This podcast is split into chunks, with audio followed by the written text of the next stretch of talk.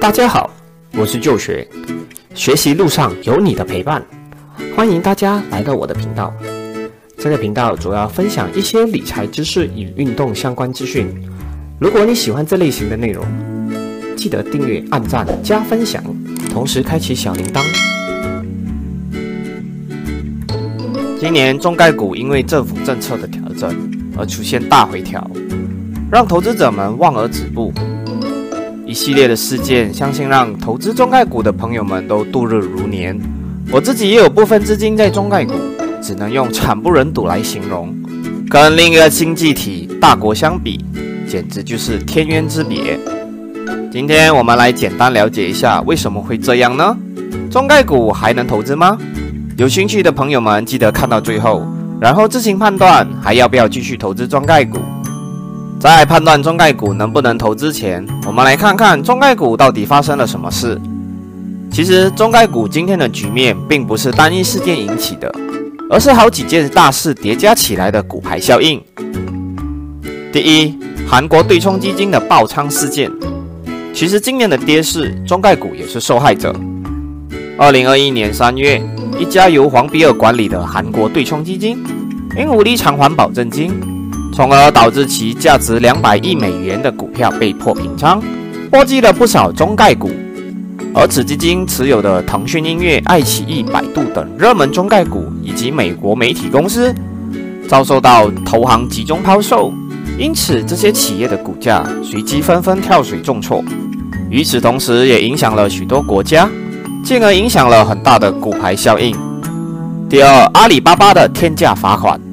去年，中国政府阻止阿里巴巴旗下的蚂蚁金融上市失败后，再到二零二一年四月，阿里巴巴因为要求商户二选一，以此获取不正当竞争优势，而触及反垄断法，被天价罚款一百八十二亿。这让很多在美国上市的中国企业猜测，是不是开始针对前往美国上市的公司了，进而让中概股再次受到波及。第三，腾讯事件。二零二一年七月，腾讯有意撮合虎牙和斗鱼的合并。这两间中国知名直播平台，其背后大股东都是腾讯。虽然腾讯是大股东，但并没有直接参与管理。后来这项合并案被金融监管局叫停，最后合并失败。那这件事对腾讯来说可能没什么，但另一件事就让大家嗅到了危机。腾讯音乐遭中国国家市场监管总局下令解除独家音乐版权，并对收购中国音乐公司后，针对在网络音乐市场的不公平行为进行五十万人民币的罚款。后来，这也是阿里巴巴之后第二家被处罚的科技巨头了，而且是中国两大庞然大物。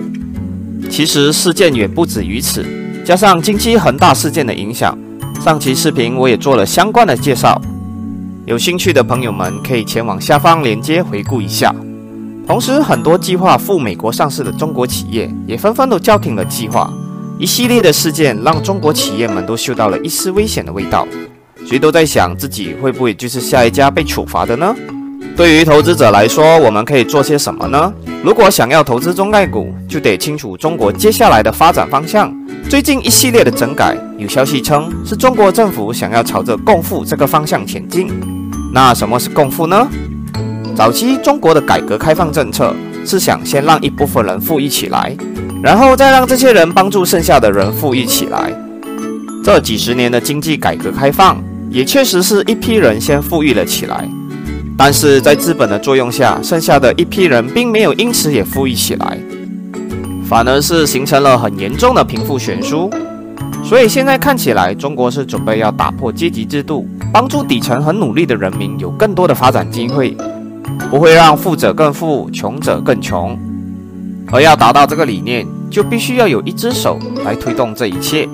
而这一只手是谁？我想大家都已经有答案了。